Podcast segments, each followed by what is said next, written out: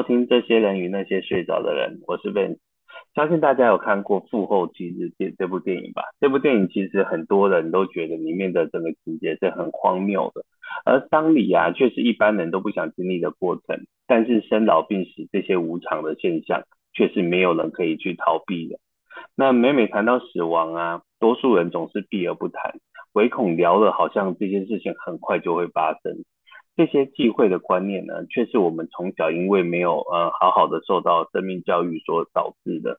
那今天邀请到这位好朋友呢，他经历过的丧礼习俗，宛如电影情节《复后七日》一样，那荒诞不经，让他印象非常的深刻。而我自己也经历过百场以上的丧礼，你常常听到家属会说啊，以后简单就好。那到底简单是指什么？那我们来与今天的来宾一起来聊聊什么叫做简单就好。那今天这位好朋友呢，是一个呃资深的媒体工作者，他有过多年的媒体工作经验啊。让我们来欢迎李小仓小姐，可以自我简单自我介绍一下吗？Hello，大家好，我是小仓。嗯、我现在目前。暂时离开传播圈，对，那之前做过蛮多节目的，啊、对，从那种制作公司，然后到电视台，从节目，然后到新闻，到网络平台，就是都有做一些涉猎。对，那呃，目前我自己的阶段呢，算是一个贤妻没有良母，然后算是在追求自我的阶段，对。所以就不用财富自由也可以追求自我，就是我们财富健康、财富心情愉悦就好，我们不用到自由啦。是是是，我就有那个不用，我觉得这个心态很好，就不见得真的很多人都觉得要财富自由了以后才要去追求自我。其实我觉得那个时间呢就这么过了，那。呃，遗憾就这么发生了，所以我觉得小汤很很懂得去掌握自己人生目前这个阶段想要什么，所以他离开了他的长期以来的工作，那现在这个在追求自我的过程都在做些什么事情呢？我现在就像我以前其实很少做烹饪的东西，因为像我我父母都吃素，所以我们以前对煮菜这种东西呢，就是姜丢下去，菜切一切。然后不会熟就加水，盖盖子煮到熟，这样子就对我来讲就是一个主菜。对，那 现在现在我就开始会看一些食谱啊，然后把一些菜做一些不一样的方式呈现，然后还有去做烘焙、面包、饼干，然后现在还有画画、速写、街头速写那一种。对，然后偶尔生活真多彩多姿 啊！没没没有没有，就总是要找事情做啊。是啊、呃，我们家还挂着两幅我们的林小仓小姐送我的那个她的画作，对我女儿一直很喜欢。好，我们回来正题啊，就我们因为之前有聊天有聊到啊，你说参与过长辈的丧礼，很像父后妻子的情节。可以跟我们分享一下这个整个历程是什么样的的状况吗？嗯，其实我我相信一般家庭啊，大家都会有长辈，你起码会一般啦，会有爷爷奶奶、阿公阿嬷，所以你的人生当中一开始可能都会经历到这四位长辈。对，那我自己嗯、呃，最早的是妈妈那边，算是外婆，是不是？嗯，妈妈的妈妈就是外婆，对。对对对，外婆，对，那外婆是我第一个接触到长者过世的，那那个时候还算早，我年纪还很小，可是那却是我第一次遇到很大阵仗的告别式，就是他还有所谓传统的那种看蒙，然后很多人，我们所有的子孙都在现场一直在烧金纸。没日没夜，然后还有跟着塞公在那边念经，又跪又站，然后还爬来爬去。然后我记得到最后是有那个少女白琴在阿嬷的墓，哎、嗯，在她的棺材旁边，她带领着我们棺材前，对，对对对，然后就绕着她走。然后我记得《少女白琴》的时候，她就在哭嘛，但是她就是站在我们呃张者的立场，所以他会代替我们哭喊，他就叫骂什么什么的。结果我看他一边哭喊，一边捡地上的钱塞在身上，然后我本来在哭，然后我就回头跟我大哥说，他为什么一边哭一边捡钱呢、啊？然后我哥说，因为他在上班。那那是我就是四个长辈过世当中，这是我第一次看到这个景象，我觉得蛮新鲜，然后又很纳闷，就很吊诡，在悲伤的气氛当中 又看到一点很诡异的感觉。对，所以你看了《复后七日》这部电影，有没有觉得特别？就觉得这好像就是你曾经经历过的状态，不是不是因为电影情节而、哦、而乱讲的或干嘛？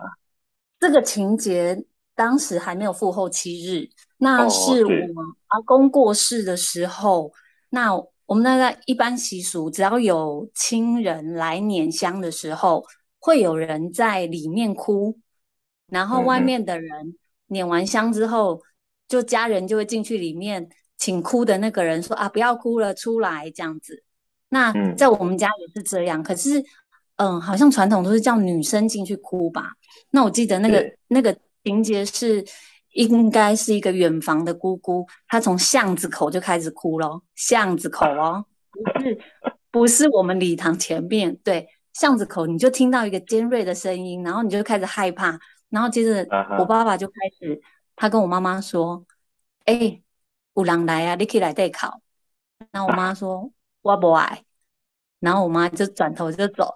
然后接着我我爸就跟我婶婶说：“阿伯，你可以来代考。”然后他说：“我要吃水果。”然后两个长辈都走掉了。接着我爸就转过头来跟我说：“啊，小昌，你去考。”我讲：“哇，那是我。”他说：“不要紧呐。”然后我还待在那边的时候。我那有情有义的侄子，那个国小生而已，然后他就跟我说：“姑姑，我跟你去。”我就说：“哦，你人真的很好。”然后我们俩就进去。那我就跟他讲啊，我说：“等一下啊，姑姑说哭的时候你就要哭哦。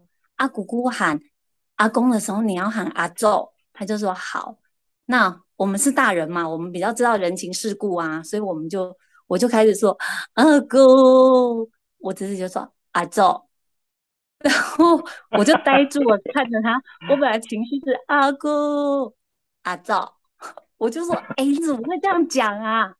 然后我被他逗笑了。结果我叔叔就进来，本来他是要来跟我骂人吗？本来应该也没有，因为他看到我们两个笑成一团，然后他就噗嗤的笑出来，就说：“阿你两个那里来的球啦。”然后就说：“后来后来跟出来这样。”那我是觉得该怎么说呢？就是其实这个。就只是一个礼俗，可是真的有必要要做到这个地步吗？嗯嗯，对，因为不管你在做什么，都是这样。我相信很多人都不知道这些礼俗的意义啊。那的确有些礼俗的意义很荒谬、很奇怪，然后有些礼俗其实有它的意涵存在。那比如说，啊、嗯，像首尾钱呐，很多人都觉得啊，首尾钱。那个是是什么意思？其实就是一个长辈留留下来的财富的一个意涵，它其实有传承的意思。那像这种少女白琴啊，这种靠看蒙啊，这种其实比较偏向，就我所知啊，好像比较偏向一些，因为那个商业行为下，所以那个葬仪社搞出来很多、嗯、很多这种变相的，对变相。那你？除了这个之外，我记得你还有讲过这个，你还有什么比较有趣的，在那个阿嬷的丧礼、外婆的丧礼里面？外婆的丧礼其实，嗯，应该我想想看，他是哪一个长辈哦？应该是哦，也是外公的哦。外公这个他、啊、他在办的时候，我也是第一次看到哦，原来丧礼还会这么热闹。他有请那种。啊呃，吹奏西洋乐器的小姐，嗯嗯，来女子唱乐队，对对，哎，对对对对对。然后，除了这个之外，还有一种有点像民俗民俗表演，是不是？就是会跳来跳去啊。嗯、其中有一个是我前面跳弹蒙看天魂舞的那个跳舞的，可能可能是其中有一有一个桥段，我非常印象深刻，是他拉着嗯，我们南部会有的那种长板凳，很长的那种长板凳，然后他人踩在上面，结果他下腰，啊、下腰很像特技表演这样子。对对对，像特技表演，他就咬那个钞票，然后我当时就在纳闷说：“你这么厉害，我丢十块，不知道你有没有办法 摇起来？” 但是就觉得说：“哎，原来就是丧礼没有这么，你知道，某在某些部分悲伤热闹。”对，但是这过程当中，我呃，我记得像我爸爸，我爸爸他。在阿妈过世的时候，其实他很悲伤。嗯、那我记得那时候很悲伤的时候，其实人在悲伤的时候，你是思绪很乱的。那尤其在丧礼上面，嗯、那个整个流程几乎都是别人在主导。所以我记得那一天，嗯，要出殡的时候，我爸爸手上拿着阿嬷的那个照片，然后那时候好像是塞公吧，就说什么要先向凹桃厝那边的人敬礼。然后，我爸爸就转过来转过去，找不到凹桃厝的人。然后敬完礼之后，又说要跪下来。然后太公就说：“唔丢唔丢唔丢，哎，看看看，要往另外一边。”然后我爸爸本来已经在哭了，跪错边就是起来，对对对，然后起来，然后再转到另外一边，再继续哭。然后我就觉得，就是我还是就必要吗？很多对，然后你有一种，你把一个人的情绪。太玩弄在鼓掌之间，那种全部都是照着流程。你让他本来是一个很悲伤的感觉，嗯、结果却因为要受你们的指导，然后那个情绪已经变得整个非常混乱。嗯、那我记得我爸爸整个丧礼完之后非常的疲惫。嗯嗯，对，就整整个瘫软啦。他其实走路走到一半，整个瘫软下去。对。嗯，这也是多数客户啊，多数朋友跟我聊天的时候，有聊到说，他们觉得那个丧礼习俗啊，整个办完非常的累，所以我以后不要这样，所以我就简单就好。很多人就是因为有经历过这些，哎，不知道自己在干嘛的这些过程，所以他们就会觉得以后简单就好。那到底呃这些过程有没有意义呢？其实我觉得跟跟礼仪公司有很大的关系。还有跟呃家属、主事人他们的一些想法有很大的关系，因为现在的丧礼习俗啊，其实并没有像传统这么多复杂的东西。那简单来说，我十一年前加入这个行业的时候，我自己服务的客户，我第一场服务的丧礼的状态跟你有点像，是在台中，呃呃，是在呃彰化彰化的客户，那他您。对，中南部你想得到的习俗，刚刚你讲的啊，女子康乐队那个教女白琴啊，要爬进去的啊，或者是什么呃正头啊，一些奇奇怪怪看蒙的呀，在前面跳啊那些啊，这些我刚好我自己入行的第一个服务案件，我就经历过这些，而且这是一个非常大的家庭，光校服就穿了一百多件，然后在他们家前面的三合院，它又是传统的土葬。我的第一个服务案件是这个，所以刚好就经历过这么多你刚刚讲的这些，我觉得，呃，我自己刚开始进入这一行，因为我还不是那么了解的时候，我觉得也蛮荒谬，到底做这些事情有什么意涵？有什么为什么要做这些事情？那其实啊，因为入行久了啊，我就听到礼仪师会跟我们解释，说做这些习俗的意义，有些是有意义的，有些事情真的是荒谬的。那我觉得。像我后来啊，我的做法都会跟家属沟通。那其实有些些，如果他因为整个丧礼的过程，你会听到呃，比如说我是主事者，我会听到一些长辈给我一些意见、一些想法，说要怎么做怎么做。但是我不是确定，我不确定要不要怎么做的时候，我就会问礼仪师，我做这个东西要干嘛？对，然后礼仪师就解释给我听，然后然后不合时宜的东西，或是不要可以修正的东西，我们就可以做一些修改。像比如说，我最常听到就是夫妻不相送。比如说，我之前服务一个案件啊，那个那个这对老夫妻结婚了六十年，那他太太太太往生了，他想要去最送他太太最后一程，要送去火葬场，但传统的夫妻不相送，然后说呃，因为先生不能去送太太这样子，那他就觉得为什么为什么不能送？然后我们就解释给他听啊，对，传统就是说，好像我要把另外一半送走，我要赶快去续弦，我要赶快去呃去去再再娶或什么之类的，对，但是你试想。就是他，他都已经八十几岁了，他跟他太太结婚六十年，感情那么深厚的一对夫妻，他八十几岁，他还能再去再娶一个什么鬼啊？所以我们会跟家属说，用世俗的眼光去看，不是站在他们的立场。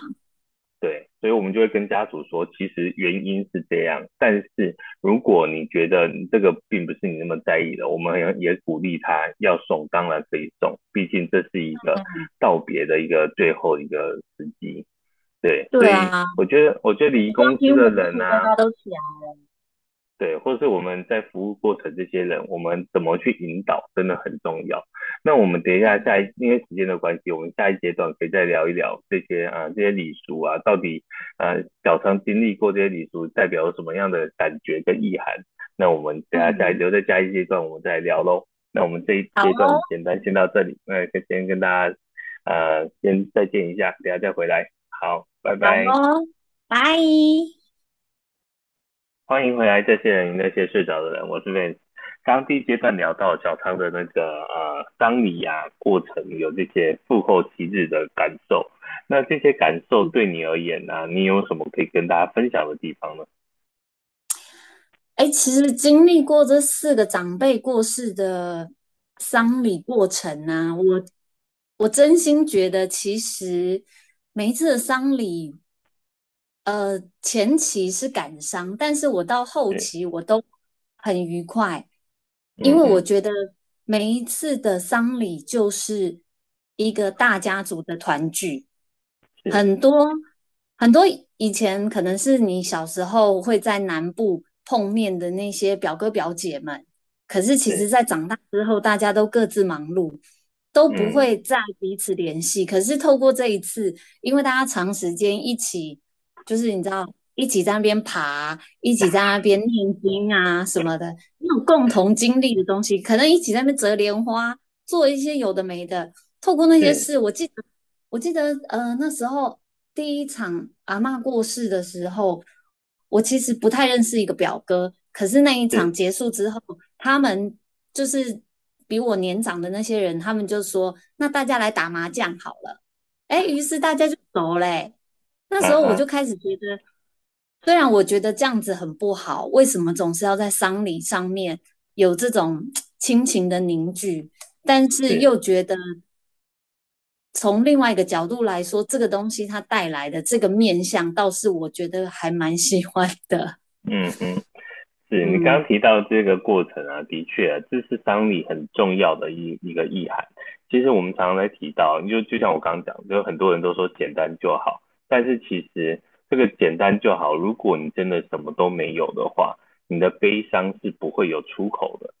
所以丧礼啊，就像你刚刚提到，前面的悲伤到后来的会比较没那么悲伤。其实它有一个递减悲伤的功能。我们把丧礼以功能化来讲的话，所以除了这个功能之外，刚刚凝聚来讲的话，你是你看试想，我们今天如果啊、像我我本身生的孩子，我会希望孩子。他们手足间情感会很好，这是所有父母希望的吧？不，应应该没有父母希望生了孩子，让希望孩子们每个人都互相仇恨吧？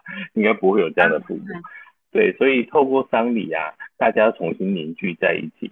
所以换个角度讲，如果嗯大家凝聚在一起，你刚刚觉得哎呃那个表哥就约大家打麻将，如果让阿嬷阿嬷如果在电视里看到，他大家又重新凝聚在一起。你觉得阿嬷是会开心还是会难过？哪怕是打麻将这个事情，他很开心啊。对啊，所以换个角度讲，我刚刚就会引导家属说，这些过程呢，其实长辈最希望看到我们就是我们的情感连结，哪怕是透过丧礼，哪怕是清明节，大家我刚刚觉得很多人过年呐、啊、都不见得会团聚，但是清明节扫墓这件事情。有可能就是全家族的人都会回来，嗯，我觉得这是一个蛮重要的事情，就像现在一直推崇什么环保葬、树葬，其实就就剥夺掉大家重新凝聚在一起、慎终追远这些意涵。当然，我都尊重这些选择啦，这是一些选择的问题。但是回过头来，生命教育如果做得好的话，我觉得呃，并不是什么华人比较重视慎终追远，而是把这个，我觉得嗯。把这个怀念放在心里，当你真心的爱一个人，会记住他。你如果不爱他，你当然不会记住他。就、嗯、是因为爱，让彼此互相连接，让家庭有了温度，让家庭成为一个家，温暖。我觉得这是一个很重要的这个过程。所以，丧礼啊、生命教育啊、死亡教育啊，其实都是我们我们我们在聊的话，都是在聊这些啦。嗯，但你觉得？呃呃，就是一定要有一个塔位或者是木，呃，才比较可以去凝聚嘛。因为我一直在思考这个问题，就是说，如果我今天没有塔位，我也没有一个目的，那我凭借的可能，你今天思念我的话，你就会留有我的照片。如果是这样子，嗯，不知道。应该这么说。就像我刚刚讲的，嗯，我们尊重每一个人他后面的选择。那他，你像我以前呢，啊，我还没做这行前呢，啊，我也觉得这个东西有那么重要吗？然后啊，呃，我我我就不知道为什么一定要放塔位。但是做了这行以后啊，久而久之，我慢慢觉得啊，呃，尊重别人的想法，但是以我来做选择的话，以后我自己还是会买一个塔位。然后把，如果我真的离开了，我就住在这个塔位，哪怕嗯、呃，我曾经做过一个问卷呢、啊，就是呃选择环保葬的原因，然后很多人会勾选嘛，比如说有些人会觉得啊，就是环保啊，或是担心后人不祭拜啊，然后或什么一些一些问题，一些 对，这是很多人会选择的，就担心后人不祭拜，但是我觉得我很爱我的小孩，所以他祭不祭拜。那就会牵扯到我怎么教育他，而祭拜这件事情对他而言到底是例行公事，还是他想念爸爸的时候可以来这个地方看到爸爸？然后其实人人容易会睹物思情呐、啊，就是哪怕是那个人离开了，但是你看到了一个以前跟他曾经一起在这里玩的一个场景。或是曾经一起去哪里吃过饭，然后你现在独自或是跟别人在这里吃饭，也许你会想起这个人。所以塔位其实有点睹物思情的概念。那、嗯、其实到这里，它有一个一个依据的感感觉。当然你可以用遥想，就像我们拜拜啊，常常有一个讲法叫呼请，对不对？我们在家里呼请祖先来排位，我就可以在这里祭拜。当然也可以这么做啊。但是你如果去塔位去，然后你就看到他的灵骨，他还得留一点点东西在那里，哦，嗯，你就会那个感受连接度，我觉得跟侯恰的感觉是不大一样。所以我不在意孩子以后会不会祭拜，而是我在意的是我想要为他这么做，我留下一些东西，他想念我，他在他伤心、难过、失落、快乐，想要找爸爸分享的时候，他可以来这里，因为爸爸。嗯，爸爸虽然不在了，那个形体不在了，但是我相信我也还住在他心里。那这个地方是一个他能来的地方，就像我们常常会办完丧礼啊，就比如说家里的大长辈阿嬷阿公走了，其实很多家庭就散掉了。对，我有问过这个问题，就是说，对，那个阿公阿妈走掉之后，在凝结的具体形象，可能就是 A 杠那个家。对，就是当当大家一起回到老家的时候，那就是又再聚然后、嗯、对，只是说，对，现在就什么机会回去？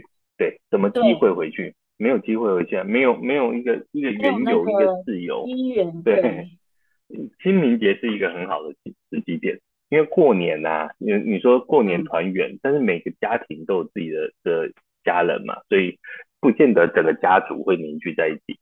但是中秋节也不见得，中秋节，嗯，什么从台湾从什么时候开始中秋节变烤肉节，我们也不知道。对，嗯。但是清明节这就这个这件事情，的确就是一个让家族凝聚一个还蛮重要跟特别的节日。嗯，对，我同意。所以，所以那个简单就好啊，或是或者是呃以后我常常真的常常听到，有时候都觉得啊，我们的生命教育为什么会去做成这样？那我也是，其实我也是因为做这一行，才开始去体认到生命教育在我们的人生里面有这么重要的一环。其实把生命教育很多事情做好，当你的呃，我相信你在做人啊，或是在处事啊，或是在交朋友啊，各方面，他都会有一定的，不会有遗憾。对，比较这个是我觉得做这一行，因为我跟小汤其实大学同学啊，我们以前都是学公关行销的，那那你应该也没想过我会走这一行吧？嗯，是。对 对啊，而且而且很多人还以为我觉得走这一行是一时兴起，哪知道一做我也做了十来年。对，真的、这个、做很久。对啊，我也做了十一年了。嗯，今年年底就要迈入十二年了。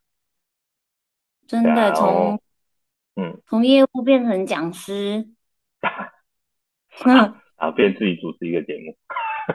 对，变主持人。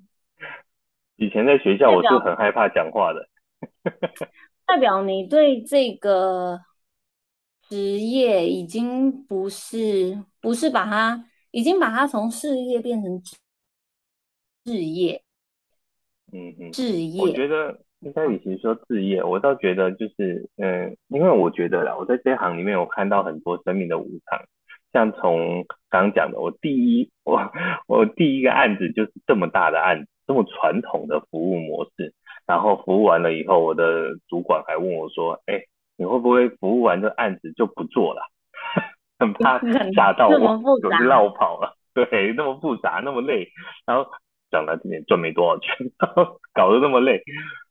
对，然后，哎，可是那你第一个案子的呃，他的这些流程是家属自己要求的吗？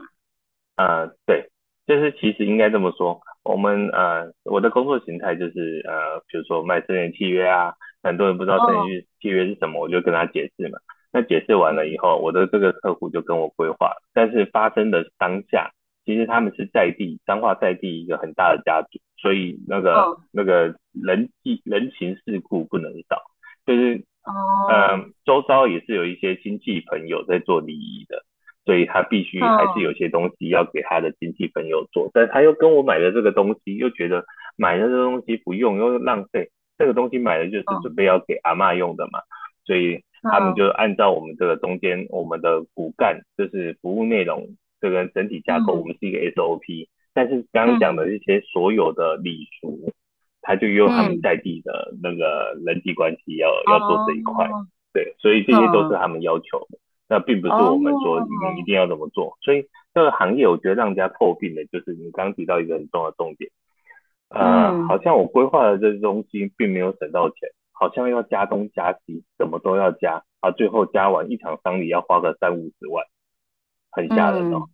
对，但就弹性很大啊，原则上你们应该就是可以让人家有弹性去做增减啊，是吧？对呀、啊，对。所以我自己的做法，我我的做法可能跟一般的嗯业务不大一样，然后我比较偏向就是呃把 SOP 让家属知道整个流程在干嘛，那让家属自己来选择。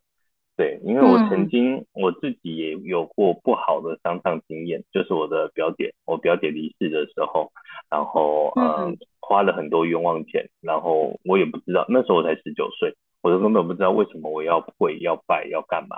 然后就觉得跟你一样，就觉得丧礼好累人哦，啊，这个丧礼搞下来，真的这个这个这个精疲力尽，然后到底做这些事情，那个比如说这一在讲烧纸扎这件事情好了，那时候年纪小，就觉得烧那么多纸钱烧房子啊，他收不收得到？我根本不知道，知道啊，像我现在也很多家属觉得心安。对，像我现在很多家属也会问我这个问题哦。他说：“哎、欸，我们烧了这么多纸扎、纸钱啊，那个往生者到底收不收得到？”我就直接回答他：“其实老实讲，我也不知道，因为我也没有、嗯、没有没有真的死过，所以我不知道他到底收不收得到这件事情。嗯、但是我就像你刚刚提到，其实我们做这些事情心安很重要。我觉得我做这件事情心安了，那其实我们叫做亡者临安，生者才会心安。”这才是我们真正在这个工、嗯、这个角度上，这件工作上，我们可以带给家人家属很重要的一环，并不是把丧礼诶 SOP 简单办完就好，办完其实其实办完很容易啊，但是你如何透过在办的过程去引导，去让家属的呃情绪得到释怀，我觉得这就是呃。我这是我想做的事情啊，并不是一个一般的礼仪公司在做的事情。嗯，所以我从这一块里面，我看到很多生命故事，能看到很多嗯呃很多不一样的面相，就没有进这行的人绝对不会有机会看到。所以我一直呃你也知道我是一个很好奇的人，所以我就一直很热衷在这件事情上面，然后然后呃也得到很多觉察。然后让我很多对于生活、事业还有很多状态的觉醒，我觉得这是这是我很感恩的地方，所以我才会把我的节目名称取叫“这些人与那些睡着的人”，他其实都跟我们有很多的生命连接。嗯，对对啊，我觉得一个人走了，其实你对他做什么事，他也不会知道，但是重要的是走掉的人，他。应该说，呃，重要的是那些还在世的人，他们的心情会是怎么样？嗯、因为走了的那个人是没感觉的嘛，对呀、啊，会难过的都是在世的人，所以这些仪式其实有一部分就是我刚刚说凝聚，那有一部分我觉得也是以南部的那一些习俗，我觉得就是给给这些家属哈，一直不断的忙碌，忙到忘了悲痛，对，嗯，那我觉得这样子。整个丧礼结束了，那他的伤痛也会变得比较淡。对，我，我觉得南部的丧礼大概就是给人这种感觉。应该这么说啊，以前以往啊，因为在不懂习俗的状况，都会有这种就忙碌的状况。其实的确忙碌是一个方式，但是以现在社会啊，因为时间又短，所以整个丧礼习俗是相丧礼时间相对短的状况下，其实啊、呃，要如何去排解悲伤，这就是需要再去呃精进跟研究的地方，并不是用传统的习俗就可以了。这是我后来发现的啦。嗯、所以，我们大家可以第三，因为这个阶段时间也差不多，第三阶段我们可以聊一聊，就是呃很多的朋友会问我生前告别式这件事情，那我也想问一下小昌，对于生前告别式这件事情有没有什么想法？那我们就留在第三阶段来聊聊这一块吧。好的，好，那就先到这里了，大家。待会见，拜拜，拜拜，欢迎回来。这些人与那些睡着的人，最后一个阶段呢，其实我想要先跟大家分享一部电影，很有趣。这部电影称叫做《死期大公开》，我不知道有多少人看过这部电影。那这部电影里面就在讲啊，其实啊、呃，上帝的女儿啊，不小心透过那个电脑，把所有人的死期传到每个人的手机手机里面，所以大家都会。知道自己什么时候走，然后就有些人就会开始来做，因为你知道自己什么时候走，然后就开始做一些啊、呃，觉得哎，比如说我是四十年后才会走，所以我现在不会，所以我就开始做一些很荒谬的事情。或是有些人收到讯息，发现哇，原来我只剩三年，我只剩半个月或是多久，然后就开始自暴自弃，我干嘛？我觉得这个这个议题蛮有趣的。那那如果啊，我在想，如果是你收到这样的简讯啊。对于生活，你是不是就会开始重新来安排？比如说，你收到这个简讯，我发现我只剩十年可以活，那这十年，你可能你就会把当下你很忙碌的工作抛在一旁，你可能就会很认真的去过你想要做的事情，有没有可能？嗯，我觉得这非常有可能。小昌，你觉得这个电影带给你有像我刚刚这样的形容，带给你有什么样的启发吗？有，我今天下午因为你有提到这部电影，所以我有先看一下古阿莫讲的。那我觉得应该是说，在我还没看这个电影的大概简介的时候，我听你说，我当时的想法是比较正面的。我的想法是，我如果知道我的死期，我一开始一定会很悲伤，因为我知道我要死了。但我当时没有想到说，如果这个死期是十五年，哦，那还很久啊，哈。我把它想的比较近。所以我的想法是，哦，如果我知道我的死期，我一定会很悲伤，因为我什么时候就要死了。但是我就会告诉我自己，你可以悲伤几天，接下来你就不可以悲伤了，嗯、因为你剩下的时间不多，你就要拿剩下的时间，嗯、譬如说，我就带着我的爸爸妈妈，带着谁去做一些想带他们去做的事，或者是我就去看极光，去哪里去哪里，嗯、对，嗯、或者找一个偏僻的地方住，跟我老公是不是两个人开开心心在过日子？对，但是。嗯当我看了预告之后，我才知道，哎呦，原来我太肤浅了。他的意思是说，如果你知道你下个月才会死，所以你这个月你也跳楼也不会死哦。然后我这个月我可以做很多坏事，我也不会怎么样哦。我在想说，哦，我真的是太浅了，我怎么没有想到要做那些坏事啊？所以啊，所以这就是我一直觉得我在这个行业里面觉察到一个很很有趣的现象，叫做嗯，大家嗯有一个有一门课程叫做死亡教育，在国外是一个对于死亡这件事情是被研究的。那但在台湾呢、啊，讲死亡教育，首先先把学生或是先把老师先把社会大众吓，所以台湾的死亡教育被改成叫做生命教育。并不会把死亡挂帅当前面的这个开课程名称，所以死亡教育被改叫生命教育，然后生命教育又因为害怕提死亡，所以又开始有一点改变，导导致这个就就走位了。所以死亡教育，当我知道国外有这个东西叫死亡教育的时候，我就很好奇，我就开始去去呃自己去去自学，去学一下死亡教育到底都在干嘛。所以像刚刚这个电影呢、啊。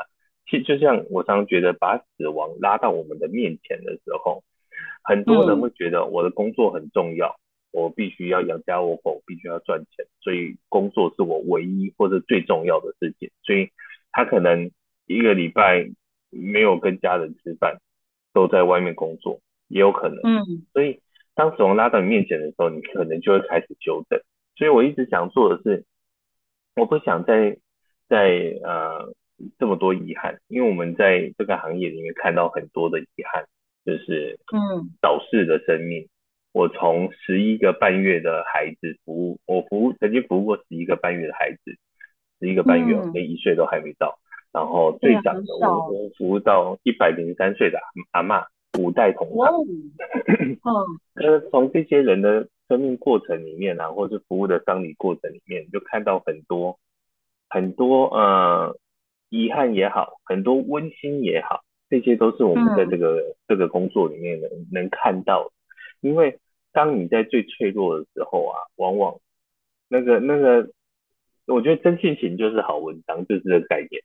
那个就是很真性情，你就看出来那个不是假装的。因为我发现我们被社会化很严重，我们就算悲伤，嗯、在悲伤的过程，在面对一些事情，我必须还是要强颜欢笑。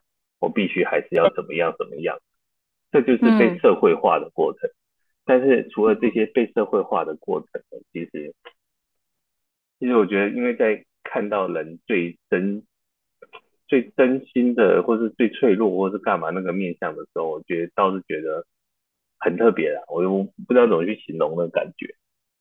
嗯。对死亡教育，像死亡教育，你有听过这个东西吗？没有听过哎、欸。嗯，算应该算是第一次听到啊，比较常听就是生命教育啊。对啊，对，你你下次可以 Google 一下死亡教育的东西。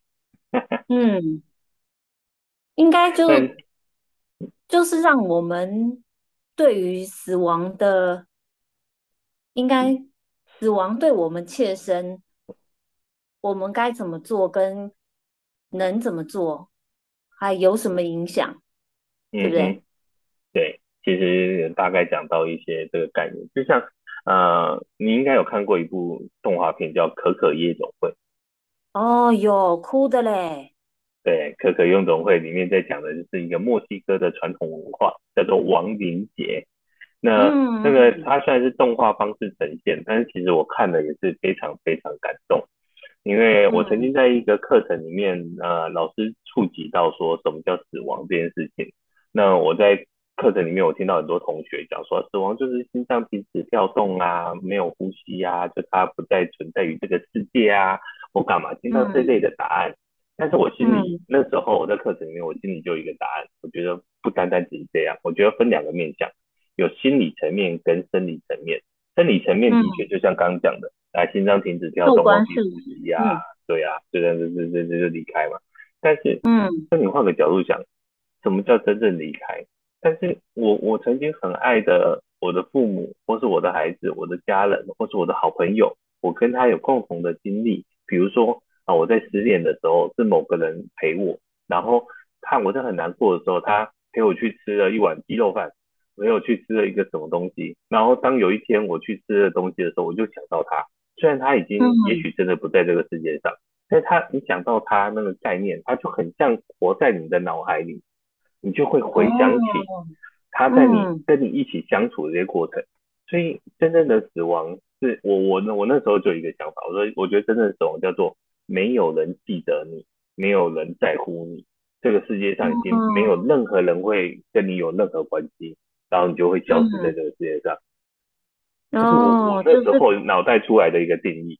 然后，嗯，可可夜总会里面不就是里面就是这样，对，没有人记得它就会消失，对，它就真的会消失，对，所以这个东西我觉得蛮有意思的啦。那因为，嗯、呃，我们自己都经历过一些丧心之痛，我都会觉得，嗯，那个虽然我还是很想念离开的这个长辈，这些长辈们，但是我也会想到，我常常会从觉得啊，就是。这离开的长辈出现在我的脑海里，都是美好的那一面居多。嗯，我像我想要说，比如说叔叔有什么坏习惯或干嘛，我其实不大记得，我都记得他好的地方。然后时间久 了，我们都只记得他好的地方。我觉得这就是人生最珍贵的资产。嗯，就创造共同美好回忆，然后呃，留给彼此。都有一个美好的记忆，这些东西我觉得是一个很棒的、很棒的礼物。然后在创造的过程，嗯、除了开心快乐之外，然后当你回想起来，你还是会觉得很棒的这件事情。如果你创造的越多，你的人生其实就越越丰富，而不是我只是单单的赚了多少钱，嗯、然后我很富有，我有很多辆名车，我有什么之类的。对啊，但是那个心还是孤独的。是，所以我一直很迷，也不是说迷恋，而是我一直觉得死亡教育它真的是我们生命中很重要的一环，因为没有人呃会永远活着。他当然，我我所谓的永远活着是身身体状态啦，然后但是如果能永远活着，有也许是因为他的精神，他的一些所做的事情留下来，让后人去学习也好。但我觉得我自己没那么伟大了，我只是觉得我我在我的家庭里面，我想留给我的孩子，或是我想彰显我的父母，然后把我这一世做好就好。嗯，对，我觉得这是如果我的想法，如果学校有做这种死亡教育的话，可能会对这个社会风气有一些改善。人心也我觉得多多少少一定会会有这么多暴力的事情啊。嗯嗯。是啊，乱七八糟的，但是但是牵扯到很多面向啊。其实很多的面向是因为家庭教育。我也曾经看过一本书，叫做啊，这世界上有百分之四的人毫无良知。这大概大概这个意思，就是有些人真的是、嗯、是那种就是呃连续杀人魔之类的，他是完全没有良知的那种人，还是有这种人。对，嗯、但是为什么我就在想，为什么会造就这样子的人？人出生不是，对啊，不是什么都不知道，都是学习而来的嘛。好，人有个性，但是个性在嗯、呃、阿德勒的教育里面，阿德勒讲到五岁以前，其实就是一个去塑形一个很重要的一个一个阶段的过程。所以，嗯，我一直觉得为什么人会到毫无良知？到底他从小的经历经历过什么？这是我我我自己在想的东西啦。可能我们就运气都很好啊，我们都刚好生长在就是很良善的家庭，所以让我们没有办法去想象一个家庭，他如果没有爱，可能只有恨，也许他出生的时候，嗯、他的父母对他也许就带着恨，嗯、也许不知道，对，但也许这样的小孩没有爱他，他很难会有所谓的什么良知，哎，他可能就是 follow 他自己的心情，我不高兴，我就是伤害别人，对，没错。其实讲到一个很重要的核心，就叫做爱。其实死亡教育的核心就在讲爱。嗯，我觉得这个很重要，因为其实爱是，我觉得爱是所有事情的解答。但是很多人对于爱有很多模糊或是不了解的定义，或是很多误解。那溺爱它是爱吗？它是，它当然是一种爱，但是这种爱是。嗯是好的吗？是是正向的吗？是真的能帮助到你所被溺爱的这个人吗？所以这都是可以去探讨的面向的。嗯、我觉得那个爱是一个很很大的议题，所以我在在在分享死亡教育的过程，其实我更更更喜欢去谈到爱这件事情。所以我我刚刚有提到啊，就是生前告别式这件事情啊，其实我觉得很重要，也是在讲爱这件事情。你透过生前规划。比如说我的丧礼想要怎么规划，其实人离开都离开了，但是你透过一些巧思的安排，然后来参与你的告别式的时候，你可能会觉得，嗯，应该这么说啦，我透过一些小事安排，然后来参与我告别式的人听到，哎，我怎么会我的告别式里面会有这首音乐？然后如果这首音乐跟他是有共同连结，比如说我曾经跟他去听了这个演唱会，然后这个人的这首音乐是我们共同都很喜欢的。然后我就会打开了我跟那个人的连接，嗯、就是 WiFi 打开了啦。嗯，我觉得这种就很巧妙的巧思安排是很有趣的哦。那你的告别式，你目前是做，就是你你走了以后，你是会有打算做有一种，不是会有一些人做那种生前的有没有？就生我还在世，然后我就找我告别式。对对对对对对，我说你会做这种吗？这种哦，我我不大会做生前告别式，我会直接做我真的挂了以后，我把它列好安排好。我觉得生前告别式这件事情很有趣哦。到底生前告别式我办完了以后，然后呢，我还是继续活着啊？啊，对啊，我还是继续活着。那我办这件事情，这不就是我只是找大家来开一场 party 而已？对呀、啊，但嗯，对，有一个面向是说，起码你活着，这些人讲的话是你现在听得到的话。到时候你挂了，嗯、他们要说什么你也听不到。嗯哼。不过我我就是在电视上面看到有一些艺人啊，还是什么，嗯、他们有时候会办这种。那通常会办这种的人，他应该也就是知道自己大旗将近，对对，所以他们就是提前先办这种。对对，我觉得我光是想到我自己要办的话，我自己都先哭死了。这件事情其实我有参与过一个朋友的生前告别式，很有意义。嗯、然后他办完生前告别式，他办两次，第二次办完几个月后，他就真的离开了。是一个三十出头的女生，哦、呃，她癌症，他从离癌，罹、哦、癌的那一年，他就觉得要办一场生前告别式，所以在他生日的当天，她就跟大家、哦、跟邀请了一些好朋友们来，然后跟大家说他得了癌症，然后公布这个讯息。他说他只要还在的时候，哦、每一年生日他都会办这样子的活动。那在第二年，哦、因为第一年，嗯、呃，其实我跟他，呃。认识，但是没有那么熟识。但是第二年他有邀请我，然后我也有过去，嗯、然后参加完其实蛮感动。其实里面有一些桥段可以去设计安排的。然后的确参加完没多久，嗯、然后参加完大概三四个月吧，他就真的离开。我在 FB 上面看到他妹妹带他 PO，他真的离开这件事情，然后把他想讲的话在 FB 上 PO 出来。嗯、当下我看到真的心情也是酸酸的。那嗯，他的告别式我也有去参与。那嗯，告别式办的非常非常的简单，对，他把他想做的都在生前告别式做完了。我觉得这也很好啊，这都是一个人每个人的选择而已。对，因为毕竟我我现在我的想象是因为我健康，所以我有这些想象。但是因为他他是真的知道自己的时期 不远，所以他有另外一个想象。我觉得都尊重每一个人后续所有的做法啦。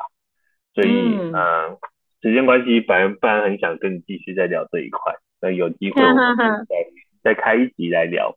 那这一集其实主要在谈到了就是《复活七日》这部电影带给我们的一些想法啊，的确这些荒谬的事情是真的有可能发生在在中南部居多啦。那小汤的是云林人嘛，所以云林偏中部，所以会有这些习俗。